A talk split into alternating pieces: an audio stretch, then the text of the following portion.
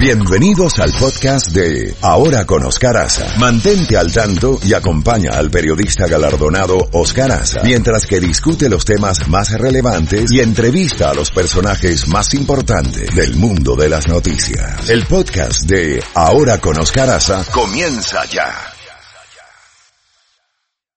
Ahora con Oscar Aza, contacto directo con Jacobo Goldstein. Bueno, Jacobo, son las 7 y 31 minutos en este viernes de Bellonera. Cuéntenos. Bueno, eh, me gustan los números, toda la vida me han gustado los números, y me puse a calcular. Usted y yo llevamos 23 años transmitiendo. En, en 23 años me puse a preguntar cuántas semanas hay, y entonces llegué a la conclusión de que hay aproximadamente 1196 semanas Oiga eso. Multiplicados por cinco días, de lunes a viernes, son, o sea, un total de 5.980. Pero quitemos algunos días por vacaciones, algunos días por razones médicas, quitémosle, quitémosle 500, digamos, son 5.400 programas que hemos hecho juntos por radio, sin contar por televisión. Así que... Lo que te he tenido que pagar es una fortuna. ha sido increíble esta y seguimos Oscar es lo más interesante sí señor mientras Dios quiera mientras Dios quiera y el público nos tolere las dos Así cosas es. bueno Cuéntanos. hablando de cosas Ahora bueno, el presidente cosas- Trump quiere comprar a Groenlandia.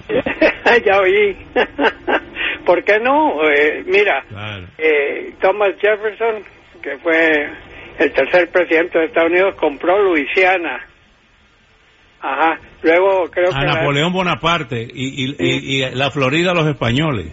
la Florida los españoles. Eh, creo que creo que México vendió parte de su territorio al general aquel, ¿cómo se llamaba? Que era que era Al, al, al presidente Polk. Sí, le co- co- eh, co- vendió ahí Texas, un montón de estados, ¿no? California, digo. Nuevo si- México. Si, si, si tú vas por esa zona del país, California, casi todas las ciudades tienen nombre español. Está San Diego, está Los Ángeles, San Francisco, Sacramento, ahí la línea por todos lados. Nuevo México, tienes Colorado, Nuevo México es, es español, Colorado es español, Montana es español. Sí. O sea que este país fue agregando y agregando y agregando. Después logramos eh, Puerto Rico, aunque por el momento es territorio. También tenemos eh, Hawái y tenemos Alaska. Alaska fue eh, comprada en la época de Abraham Lincoln, si no me equivoco. A los rusos en 1800 y, y pico, ¿no? Así 1867. que, creo. así que sí, eh, hemos estado. Y ahora al presidente se le antoja Groenlandia, ¿no? Groenlandia, sí. será para que porque siempre se recuerda el presidente bajo el cual fue comprado no entonces creo que el señor Trump quiere que que está, haya algún No, y la cantidad, y, y- y la cantidad de, de petróleo y uranio que hay en Groenlandia. ¿tú crees que Dinamarca lo va a soltar así nomás? No sé. Creo que todavía tiene nexos con Dinamarca, ¿no? Sí, sí, sí, Dinamarca está ahí metido, sí. Bueno, bueno, vamos a ver. ¿Por qué no? Estamos en el siglo XX. Algún día vamos a comprar la Luna y Marte, así que... Así es. Bueno. Precisamente, precisamente hablando de Epstein, ahora dicen que la isla esa, por ahí por Islas Vírgenes que él compró, es una verdadera invasión de turistas. Todo el, el morbo del ser humano es tremendo, Jacobo. Ah, Ahora, sí, todos, ahora- todos los turistas quieren ver la cosa. Acuérdate también cuando han habido las matanzas aquí en Estados Unidos. No hay, no hay persona que no vaya a Nueva York que no vaya a ver donde estaban las Torres Gemelas. O cuando han habido casos de esos. Siempre la gente mira Pearl Harbor, el ataque a Pearl Harbor. Miles, millones de turistas han pasado para ver dónde, dónde fue hundida la flota americana. O sea, sí, hay morbo, definitivamente. En esos lugares, digamos, como Los Ángeles, Hollywood, ahí les dan un tour donde donde les muestran cosas buenas y donde les muestran también donde ha habido escándalos y ha habido cosas y cosas es, es, es normal es normal pasan por donde mataron a, a Nicole Brown Simpson y al, y al amigo que la... Ahí que a también. sí. y, y, y la, y la matanza ahí con- te acuerdas de Manson eh, la- Charles Manson, ese, a, a Sharon Tate. a Sharon Tate o sea siempre hay morbo por todos lados. Bueno, mientras tanto, don Oscar, usted que ha estado en Israel y que conoce bien, ¿qué te pareció este último drama donde Israel rehusó que entraran a su territorio dos congresistas americanas que son de raíces musulmanas? Tenemos a Ilan eh, Omar, que es de Michigan, y Rashid Tlaibet, que es de, no, eh, perdón, eh, Omar es de Minnesota y Rashid Tlaib es de Michigan. A, la de Michigan le revirtieron la orden y la dejaron entrar a ver a su abuela al, al West Bank, a, Cisjordania. Tiene 90 años la abuela, sí. Tiene 90 años. esa, se, va a entrar. Se, ve aquí que hubo juego político, porque Israel ya sabía que iban a venir como parte de una delegación y no había habido problema alguno. Pero el presidente Trump le hizo ver a Netanyahu que estas dos mujeres congresistas también han sido conocidas por ser fuertes críticas de Israel. El presidente Trump las ha acusado de ser antisemitas. Eh, no creo que, bueno, no sé qué decirte, pero sí nunca se había visto el caso que le cancelen a una diputada o senadora americana eh, que sea parte de una comitiva pero sí creo que esto armó un escándalo que nunca debió haberse llevado a cabo, que entraran y que salieran, no le, no le hubieran dado bola y punto. Pero qué bien que por lo menos le van a permitir a Tlaib a, visitar a la abuela, ¿no? que tiene 90 años de edad y que vive en, la ribera occidental. Así que por ese lado tenemos. Mientras tanto, don Oscar Asa, no, yo puesto lo que usted quiera, que a Donald Trump no le gusta estar en la Casa Blanca cuando prefiere estar en esas famosas concentraciones políticas donde él se llena de oxígeno. Porque parece un maestro de ceremonias rodeado por quienes lo adoran y él está, como dirían en México, en su mero mole. Bromea con ellos, habla, se burla de algunos, se ríe, a veces, a veces pide que saquen a alguien. No, pero es, es un mundo, Oscar. Él, él está verdaderamente, para él, eso es los momentos de su presidencia que más goza, estar con sus seguidores.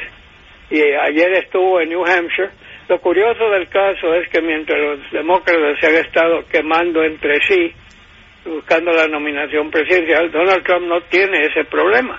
Entonces, él escoge los lugares donde quiere ir a hacer campaña, recaudar fondos, eh, New Hampshire, ahí va a estar, eh, ha visitado ya varios lugares, ya vienen los debates, los próximos debates en Houston, Texas, Oscar, del, eh, creo que va a ser 12 y 13 de, de septiembre, esta vez se espera que el número reducido, ya no van a ser 10 y 10, yo creo que van a ser mucho menos, puede que ni alcancen para dos, quizás baste una, dependiendo, porque está poniendo toda una serie de requisitos que si no se llenan no participan. Así que vamos a ver qué es lo que, lo que va a suceder. Mientras tanto, Oscar, ayer las bolsas de valores se repusieron un poco, no mucho. Ah, el Dow Jones había perdido 800, 800 puntos hace dos días, ayer recuperó 99 o 100, que es apenas la octava parte. Todavía hay incertidumbre eh, con lo que está pasando estaba yo haciendo la lista, Oscar, también, no solo de los días que hemos transmitido juntos, sino de los problemas que hay en estos momentos en el mundo. Vemos lo de Argentina, que esto le ha dado gran prominencia, eh, porque va a afectar, va a afectar mucho lo de Argentina. Ya, ya hay preocupación. Eh, allí ese país parecía estar regresando a una semblanza diferente. Ahora va, va, va a volver a caer en ese, esos gobiernos que gastan mucho en, en quedar bien con el pueblo y eh, hacen subir la inflación en una forma exorbitante y a final de cuentas hay corrupción hasta por debajo de la lengua. Y, y eso pues se creía que en Argentina eso se estaba superando, no parece ser el caso, pero estamos viendo en Rusia Vladimir Putin enfrentando protestas grandes a lo largo del país están protestando la situación económica y están protestando también por ciertas libertades que cree que les están siendo privadas. tenemos un posible pleito grave entre Pakistán y la India. Los dos tienen potencias nucleares, pueden, se le va el dedo a alguien, ahí puede haber caos. Tenemos China, lo de Hong Kong. Eh, ayer dijo en la concentración el presidente Trump que lo, lo de Hong Kong es fácil de arreglar, que él, él admira mucho a Xi Jinping, que es un gran líder, un hombre muy carismático. Lo único que tiene que hacer Xi, dijo Donald Trump ayer, es juntarse con la oposición y en 15 minutos se acaba el problema. Ojalá si fuera. Ojalá si fuera. Ojalá si fuera. Y luego tenemos también Japón y Corea del Sur peleados, Oscar. Peleados por cosas que pasaron durante la Segunda Guerra Mundial y antes de eso, ¿no? Cuando, cuando China hizo toda una serie de, de, cosas con, con digamos, eh, con estos países sobre todo Corea del Sur, ¿no? Ahí hubo mil cosas que pasaron y todos son países que Estados Unidos quisiera mantener de buenos aliados. Tenemos a Brexit en Inglaterra con su crisis, Oscar. Si es que dime tú un lugar donde no haya crisis, mira los dos cohetes, los dos cohetes que lanzó Corea del Norte hace pocos días. Eh, Acaba de lanzar dos más, Oscar. Estaban viendo, hablando de números, seis veces en los últimos 24 días ha lanzado cohetes eh, Kim Jong-un. Mira lo que está pasando en Honduras y en Centroamérica. Digo, donde, donde tú pones, mira lo que está pasando aquí en Estados Unidos en la frontera, en México, en Guatemala. Eh, o sea que eh, hay pocos lugares en el mundo donde hay tranquilidad, sinceramente hablando. Sí, señor. Bueno, Jacobo, vamos a continuar escuchando para matizar los viernes de Bello. Pero ¿qué le pasa, antes de que te vayas, qué le pasa al Paris Saint Germain con Neymar. Ahí ahí parece que todavía no se ha tomado una, una decisión y Leonardo, el nuevo director deportivo del Paris Saint Germain, afirmó que hay conversaciones sobre el futuro de Neymar, pero que no ha habido avances. En una entrevista que le dio a la prensa deportiva de Europa, dos días después de haber recibido en París a emisarios del eh, Fútbol Club de Barcelona. Mira, no cabe duda que Neymar es un gran jugador. Creo que para mí es, uno de los grandes en la historia de Brasil, como lo fue Pelé, como lo fue Zico, como fue Ronaldo. Eh, no cabe duda, pero eh, también es problemático. Él se ha metido en muchos problemas, en, muchos lugares le gusta, creo que está soltero todavía, le gusta andar parrandeando, le gusta ir a las fiestas, a veces no llega bien a, las, a, a los entrenamientos eh, la verdad es que y él, se siente que en el Paris Saint Germain no lo respetan por la calidad de jugador que es. parece que por ahí viene la cosa. Eh, hay un pleito ahorita, el Barcelona, está también metido el Real Madrid, quién se lo quiere llevar, están hablando de cifras astronómicas. parece que Barcelona ha ofrecido 100 millones de euros y tres o cuatro jugadores de fútbol, digo, Dios mío, a, eso hemos llegado. Y yo sigo pensando que la contratación que acaba de hacer el Barcelona de Antoine Nisman, para mí ese va a terminar siendo mejor que Neymar. Pero veremos a dónde va a terminar el señor. El mismo Paris Saint Germain creo que quiere retenerlo, a ver dónde se arregla.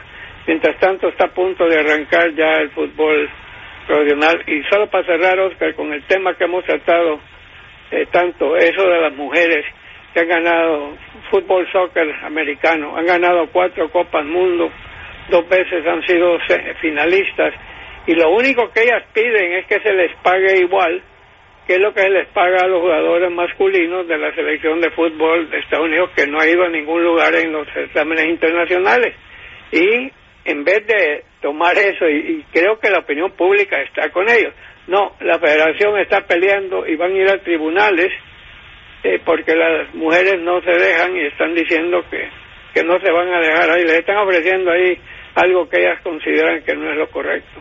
A mi juicio, hay que pagar por los resultados, ¿no? Estas mujeres nos han puesto en momentos de gloria y ¿por qué no pagarles con, con los sueldazos? Estaba pensando en eso cuando estamos hablando de soldazos de 100 millones de euros, de 80 millones de euros, ¿qué de mal tiene pagarle a las mujeres una cosa igualada de los hombres.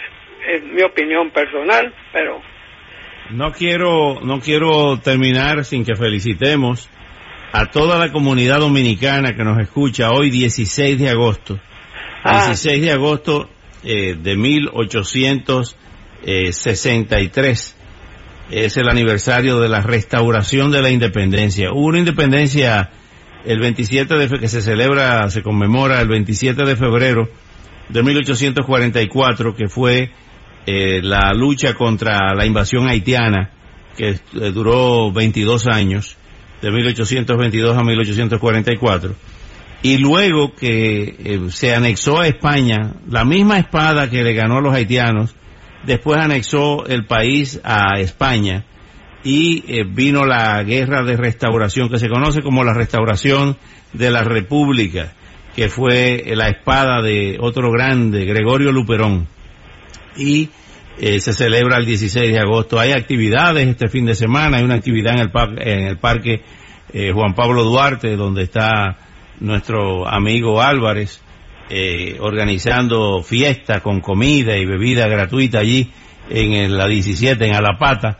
Pero hoy 16 de agosto eh, se cumple un aniversario más de la restauración de la independencia dominicana, de manera que ahorita vamos a poner una, una música dominicana ahí para que bailen en esta celebración. ¿Se acuerda usted que le prometí que esa botella brugal que usted me dio hace 20 años, creo? Bueno, Voy empieza a, tomársela. no, la he, la he, estado guardando, pero la voy a destapar hoy para celebrar con ustedes, los dominicanos. Le tengo mucho cariño a ti, especialmente a Liz.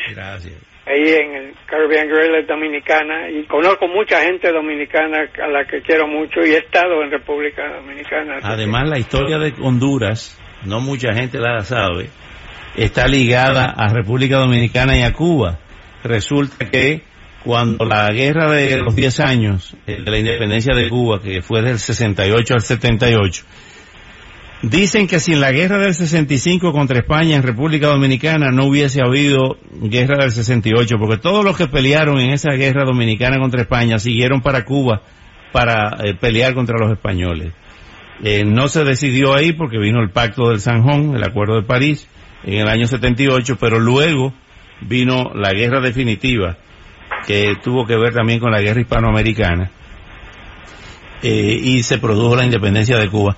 Pero lo interesante es que eh, cuando se llega al acuerdo en el 78, se van a Honduras Máximo Gómez y Antonio ah. Maceo, y el primer presidente de Cuba, de la República de Cuba, Tomás Estrada Palma, fue director del Correo de Honduras. Oiga eso.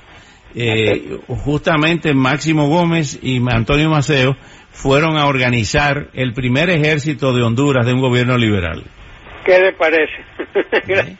Usted es un Google, señor Osa. No, la historia, me encanta la historia y la historia, eh, eh, estamos todos ligados, todos pertenecemos al mismo barrio planetario. Bueno, ¿y no fue el señor Colón el que fue a la Dominicana?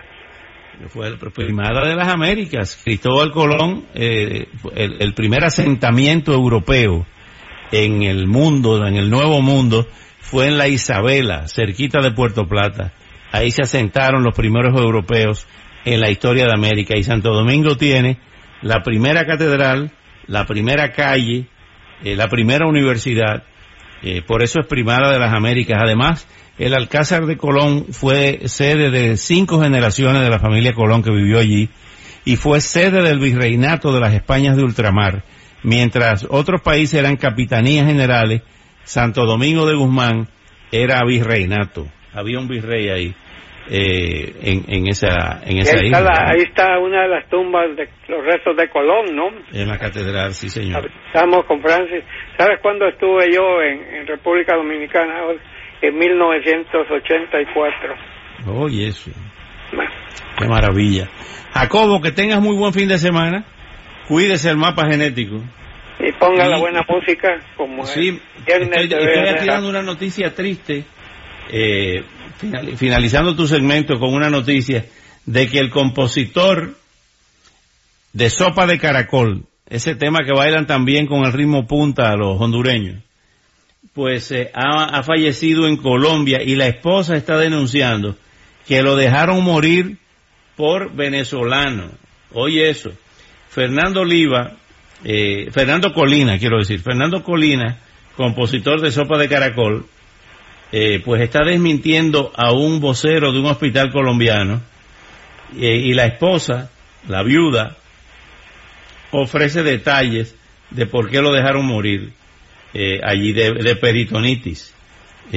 aquí, aquí está la información.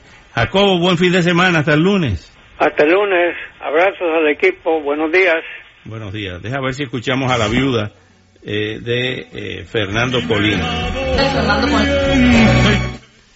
No, parece que tienen aquí un tema que vamos a, a quitar inicialmente eh, para escuchar a la viuda de Fernando Colina, a ver si se puede escuchar eh, esta, este testimonio dramático de lo, de lo que pasó. Colina y aquí tengo en mis manos la información de la Cruz Roja de la doctora Mónica, donde dice claramente que debo llevarlo al hospital de Villa Rosario y de allí me, me lo tienen que trasladar al hospital de Cúcuta para hacerle una serie de exámenes porque era una peritonitis lo que mi marido tenía. Cuando llego a la instalación de Villa Rosario, me encuentro, el doctor me dice que no, que tengo que esperar, que tengo que esperar para que me den un supuesto un supuesto permiso para poder para que me pudieran revisar a mi marido. Y aquí tengo la información exacta, que como ese doctor me lo va a dejar de una vez allí en, en, Villa Rosario, sabiendo el, problema que ya traía, la urgencia que ya mi marido traía, que era una peritonitis, no me le podían poner analgésico, nada de lo que él le colocó. Él lo que tenía era que acatar la orden que dio la Cruz Roja de ingresarlo rápidamente al hospital de Cúcuta Ahí me retuvieron a mi marido desde las once y media de la mañana hasta las diez de la noche que salí de allí, porque no lo atendieron por ser venezolano. Y una descarada enfermera me lo dijo, que me fuera porque éramos venezolanos, y no le dieron el permiso a mi marido en todo un día para poderlo ingresar en Cúcuta. Y si yo llegué de una vez en la mañana, él tenía que haber acatado esta orden. Y de paso con todo y esto, desmiento también que me hicieron firmar para que yo no, no, hiciera la autopsia de mi marido, para preguntar de qué murió, porque yo en realidad no sé de qué murió mi marido. Y él me dijo que para yo, para él poderme dar el acta de difunción y sacar a mi marido del hospital, yo tenía que, que, negarme a la autopsia. Y eso fue lo que hice. Firmar para que me pudieran entregar a mi marido, porque la familia de mi marido está desesperada en Venezuela por esperándolo con un dolor muy fuerte. Y por eso yo firmé, para que me entregaran el acta de difunción. Qué horror, qué drama están viviendo los venezolanos en todas partes. Esperemos que se haga una investigación en Colombia, Colombia que tiene un gobierno amigo del pueblo venezolano con Iván Duque, y que esto, esto se aclare y se resuelva esto.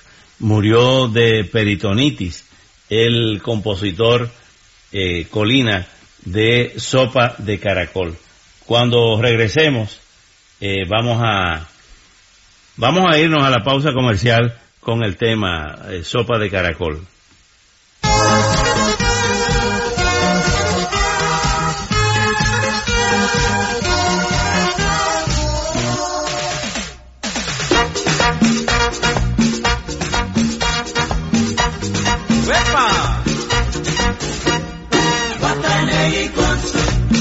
Wata